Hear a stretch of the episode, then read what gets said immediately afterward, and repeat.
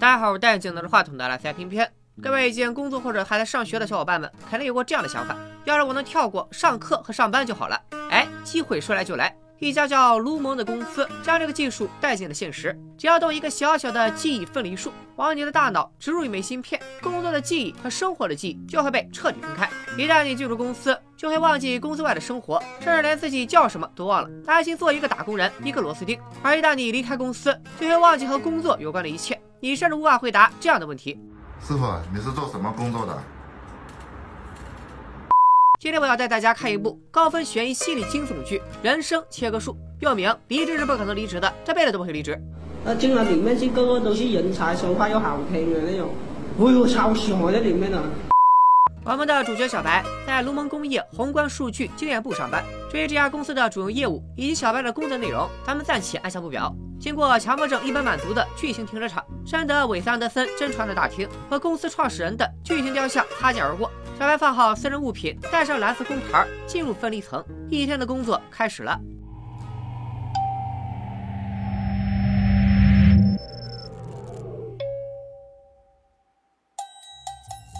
正如我开头说的，卢蒙公司的员工大多接受过大脑分离术，而电梯就是切换状态的中转站。为了便于理解，我们就用工作小白和生活小白来区分每个员工的状态。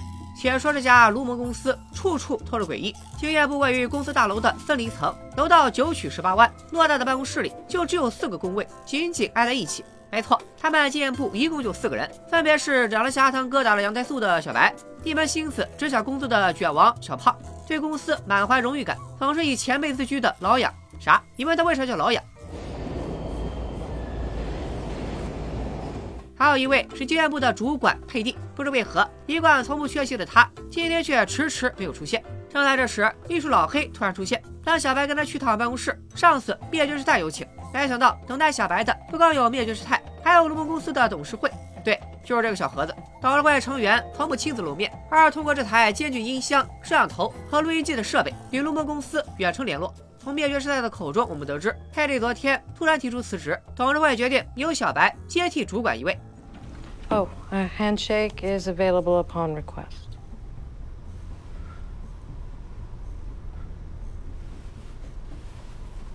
Thank you. May I have a handshake? 论业绩，他不如卷王；论资历，他不如老痒。小白不明白为啥是自己接班，更想不通佩蒂为何不辞而别。可出于保护佩蒂的隐私，灭绝师太不便将他离职的原因告诉小白。况且，眼下小白还有个重要任务，那就是招新。只见会客厅的长桌上，一位红发女子渐渐苏醒，她就是填补佩蒂空缺的新人。初次招新的小白有些手忙脚乱，跳过手册中的开场白，直接开门见山询问新人从哪儿来，叫什么，母亲眼睛的颜色。让他随机说出美国的一个地区，以及伊根最喜欢的早饭是什么。这些看似风马牛不相及的问题，其实是为了验证分离术的效果。问题包括了自我认知、亲缘关系和人生经历。其中的伊根其实是卢蒙公司的创始人。秘书在这位新人去手术室的途中，曾经提到过伊根喜欢喝打了三个鸡蛋的牛奶。提出这个问题，意在考察新人的短期记忆有没有被删干净。手术虽然非常成功，新人保留了基本常识，却把自己生活中的一切都忘光了，甚至要从小白的口中才得知自己的名字是赫利。考虑到他即将成为全剧最虎的人物，我们就叫他虎妞吧。按照手册流程，小白开始第二步面谈。灭绝师太也正通过监控观察着二人的表现，过程不能说十分顺利，也算得上别开生面。To start, imagine yourself as a seesaw. Ow! Fuck! 虎妞显然是把龙门公司当成了什么饲养人类的邪恶组织，对着门就是一顿踹，好像没把李宁踹开线了。小白则一脸蒙圈：“你想走啊？早说啊！咱们公司有规定，只要当事人三次提出离职，就放他从楼梯离开。”说完，小白就如约把虎妞带去楼梯口，然后按照规定，十分淡定地躲在墙角，因为他知道一切都是徒劳，虎妞根本出不去。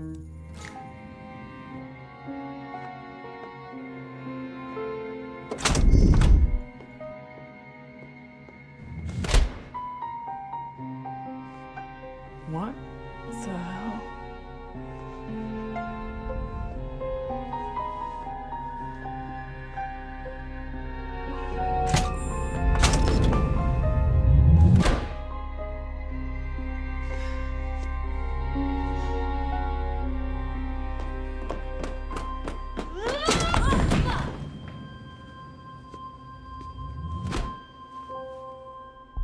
到底是鬼打墙，还是精神控制？答案就藏在一段视频里。只见显示器一阵波动，赫然出现了虎妞的面孔。严格来说，是接受记忆分离术之前的自己。原来，龙门公司的所有员工在正式上班前，都会先录制一份视频，让工作状态下的自己安心当好打工人，然后自愿接受手术，在大脑中植入芯片，实现记忆分离。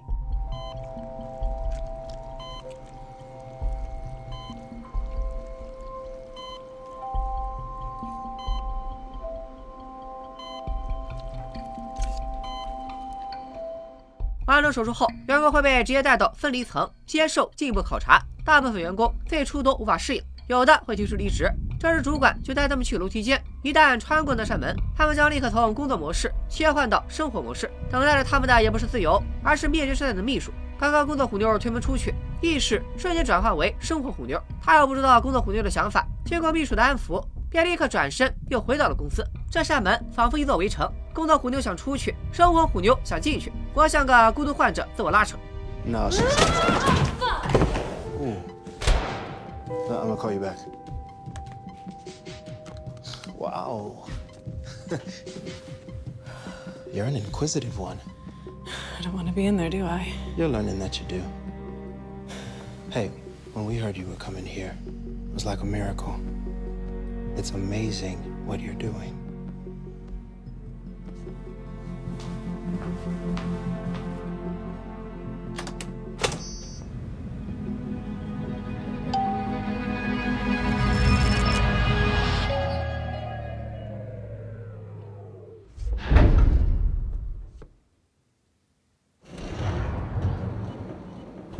Hey, old timer. One day down. All right, Andrew. 站在生活虎妞的视角，是一上班就下班；而工作虎妞则是刚下班就上班。如果无法改变生活虎妞的想法，那工作虎妞就永远也出不去。既然怎么也飞不出这花花的世界，虎妞只好暂时认命，当一只酒醉的蝴蝶。朋友们，什么叫科技改变命运？有了记忆分离术，资本家再也不用压榨打工人了，因为打工人会主动压榨自己。You know, my mother was an atheist. She used to say that there was good news and bad news about hell.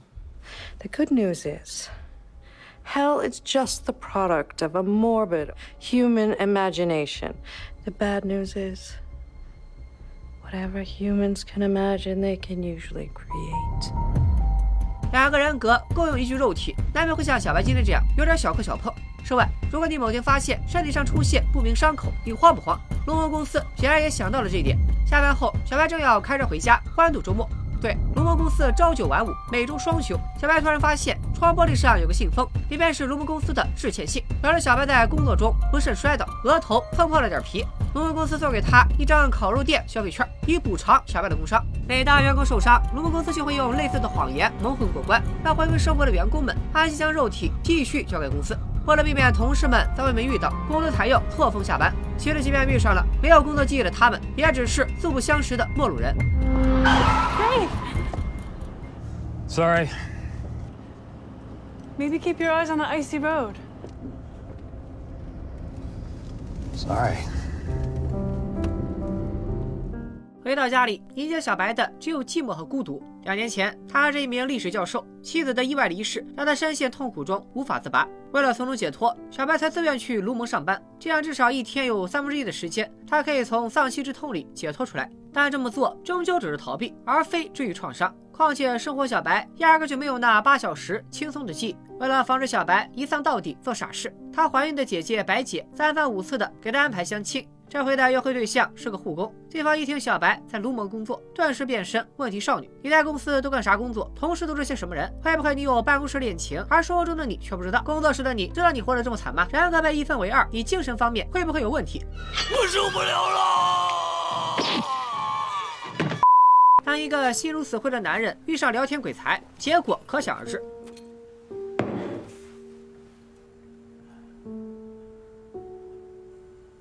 相亲不成，白姐只好隔三差五带小白参加聚会，却往往起到反效果。对于小白这样的人，和陌生人聚会没有热闹，只有折磨。尽管全镇上有一半人口都在卢蒙公司上班，甚至连镇名都以卢蒙的创始人基尔的名字命名，但外界对卢蒙的主营业务和员工的工作内容一无所知，只知道因为工作涉密，员工大多需要进行记忆分离术。外界因此对卢蒙公司以及他的员工充满了好奇，记忆分离术更被推上了风口浪尖，成了争议焦点。Well, it's simple. One's memories are bifurcated, so when you're not at work, you have no recollection of what it is you do there. Did I get that right, Mark? Well, So you walk in at 9 a.m. and then suddenly it's 5 and you're leaving. well, they they stagger us a little. They so And then, Stagger you. conversely, when No. you're at work, you can't access outside memories. So, in effect, that version of you is trapped there. 聚会在尴尬的气氛中落下帷幕。 白姐见天色已晚，就留小白住下，睡在她为未出生的孩子准备的儿童房里。好在姐夫有远见，为了避免在成长过程中换床给孩子造成的伤害，他提前准备了大小不一的三张床。But if you provide said child with all of its beds upon birth, you allow it to progress across the room at its own rate. 不知道你们怎么想，我反正觉得姐夫这个人很怪。刚刚的聚会上，他未经小白同意就擅自曝光小白接触过记忆分离术，气氛闹得那么僵。他觉得大家聊得都很好，现在又来摸小白的脚，这怎么看都不像正常成年人会做的事吧？可偏偏他却做的很自然。其实不只是人怪，姐夫家也很怪。半夜小白睡不着，起来喝水，冷不丁看到窗外不远处的树林里，一个头发花白的老者正直勾勾的盯着自己。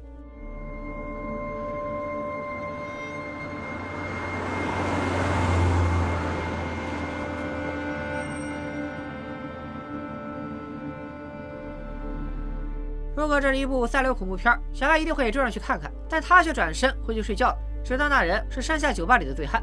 可没想到，当晚老者又出现了。当时小白正拿着公司给的优惠券去烤肉店吃顿好的压惊，冷不丁一个面容憔悴的老者突然坐在了自己面前。生活小白并不认识他，但他却认识小白。严格来说是认识工作小白，因为这位老者正是突然离职的小白前主管兼好友佩蒂。佩蒂说，他在朋友的帮助下绕过脑子里的芯片，解除了分离术，所以现在佩蒂的肉体里，工作佩蒂和生活佩蒂的意识合二为一了。佩蒂警告小白，卢蒙公司可远不像看上去那么简单，背后还隐藏着巨大的阴谋。他和工作小白都投诉过公司，结果屁用都没有。他不得已才逃了出来，却无法甩脱卢蒙公司的追捕。万一他出事了，必须有个可信的人把卢蒙的秘密传递下去。说完，就交给小白一个红色信封。so we're friends. I'm your best friend. You're my very good friend. 佩蒂扬长而去，留下小白一脸蒙圈，是满腹的疑惑。烤肉是一口也吃不下去了，干脆回车里打开信封，里面是一张写满字的贺卡。在佩蒂冗长客套的废话中，夹杂着一条关键信息：卢蒙公司的地下室里藏着不为人知的秘密。如果他想一探究竟，就去贺卡背面的地址，探寻卢蒙秘密的主线任务就此开启。不出意外的话，就该出意外了。果不其然，小白刚回家就被邻居大妈叫住了。You know, my mother was a Catholic. She used to say it takes the saints eight hours to bless a sleeping child. I hope you aren't rushing the saints. Well, I'll give them ample time tonight. Good night, Mrs. Sovic.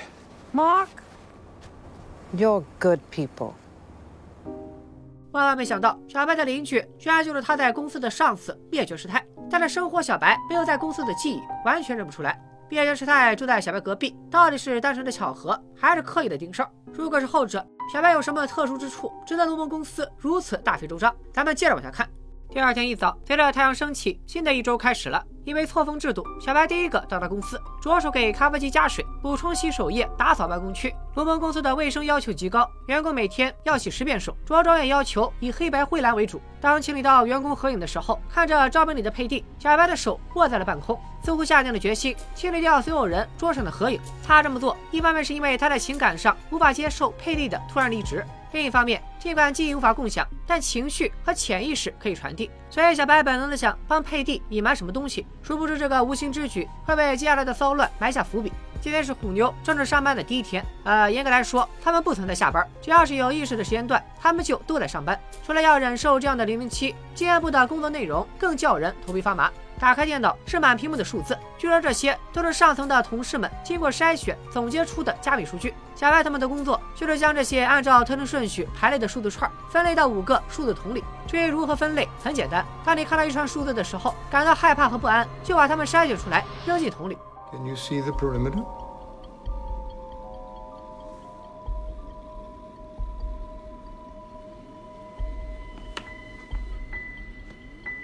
and bin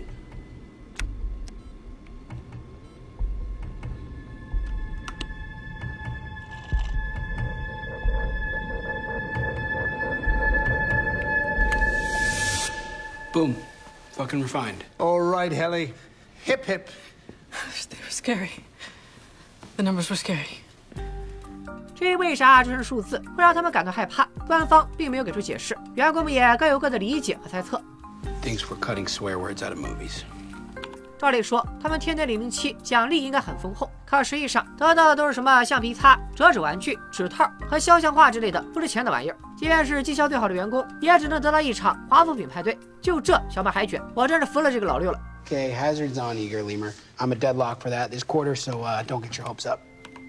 反正虎妞是打起了退堂鼓，可按照公司规定，只有当工作虎妞和生活虎妞同时向公司申请辞职才能被通过。况且工作虎妞的记忆只在龙门公司里才会苏醒，一旦辞职，这段记忆也随之消失，工作虎妞等于死了。要不要提离职，虎妞自己好好考虑。下午的迎新派对还是按时召开。从秘书和经验部几人的对话中，我们可以提炼出几点信息：卢门公司有九大核心准则，具体内容和现在的剧情无关，咱们到时候再细聊。经验部的所有人都对外界自己的生活一无所知，所谓的上下班完全丧失了意义，眼一闭一睁还在公司里。他们中资历最老的是老痒，在龙门干了三年；其次是小白，两年工龄，称得上是老实巴交。借着自我介绍的机会，他向秘书坦白早晨收合影的违规行为。这个行为本身问题不大，但小白竟然顺势追问起佩蒂的下落，这让秘书的神色一变，警告小白不要有多余的情绪和想法。虎妞则念念不忘离职的事，提出给生活虎妞录段视频，当然被否决了。电梯里配备编码探测器，能够检测所有文字信息，想要同学在身上藏纸条，分分钟就会被揭穿。总之，无论是直接还是间接，打工人都无法和外面的自己取得联系。但虎妞既然叫这么个名字，显然不会善罢甘休。本着有屎要尝尝咸淡的实操精神，虎妞刚拍完合影，就趁秘书疏忽，拿着写有求救信息的纸条闯进了电梯。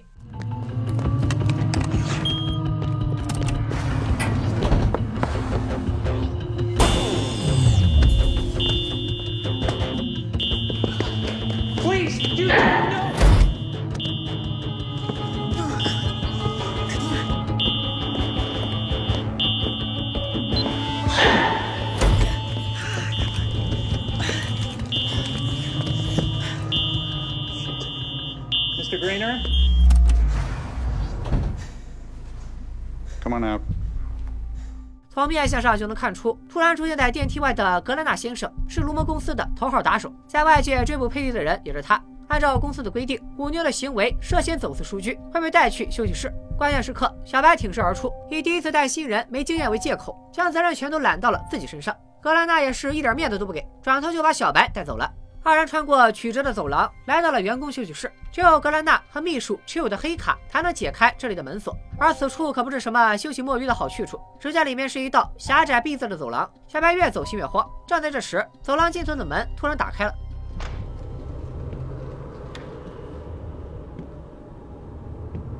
哦。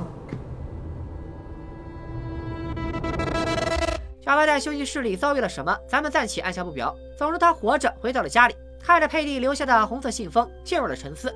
正在这时，小白迎来了一位不速之客，正是他的好邻居灭绝师太。表面上，他是为屡次把垃圾箱拖放到小白家而登门道歉，实际上是来近距离观察小白，看看佩蒂有没有来找过他。闲聊间，灭绝师太提到了一件事：她已故的丈夫是个木匠，曾经提过在来世建一栋房子，甚至真的画了张蓝图。灭绝师太把它放在钱包里随身携带。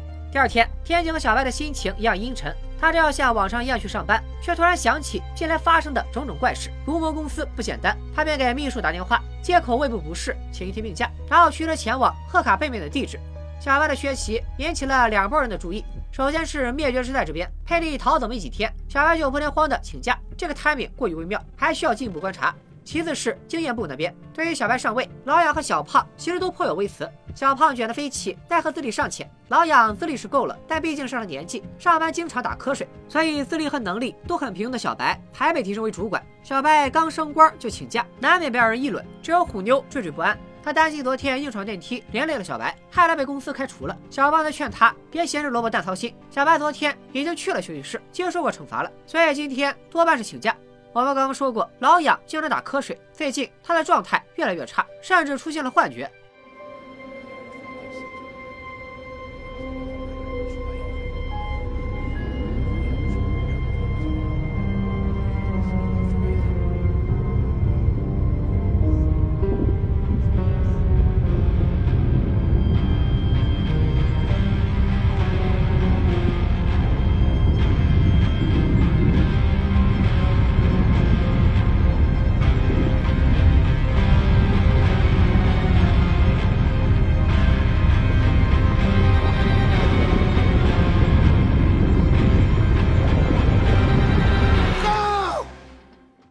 注意到老痒的异常，送他去健康部接受检查。在接待室里，老痒偶遇了来自光学设计部的挠挠。或许是因为年龄相仿、素未相识的两人，却仿佛久别重逢的老友，是越聊越投机。直到心理医生出现打断，老痒才意犹未尽的离开。健康检查室里播放着喳喳鸟鸣和葱翠的绿植，充满森林气息的香薰一起，营造出了令人安逸的环境，就仿佛离开了龙木公司这座牢笼，置身于热带雨林。心理医生并不像传统医生那样通过问题逐步引导病人，而是分享起了生活老痒的日常。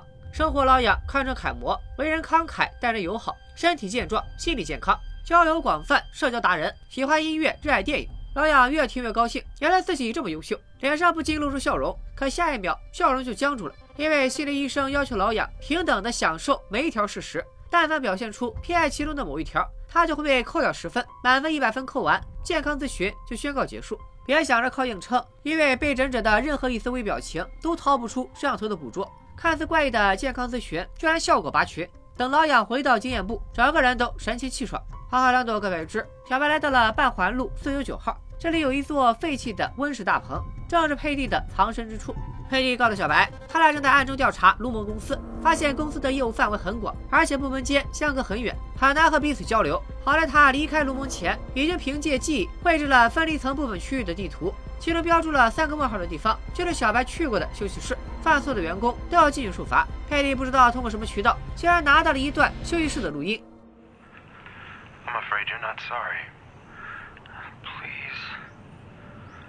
I truly am. I'm sorry. Please read the statement again. Forgive me for the harm I have caused this world. None may atone for my actions but me.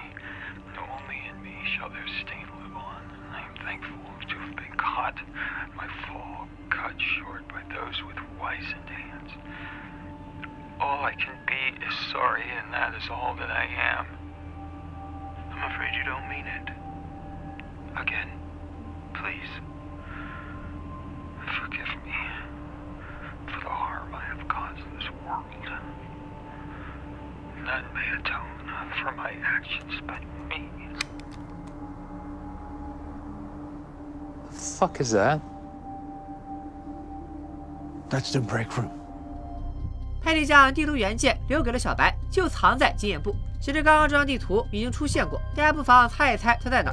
鉴于佩蒂还处于记忆恢复期，时不时就会剧烈头疼，回家等于自投罗网，只能躲在这里风餐露宿。小白见状，难免对这位素未相识的老友动了恻隐之心，便把佩蒂接回家，暂时安顿在储藏室。逃亡了这么多天，佩蒂终于能洗上热水澡了。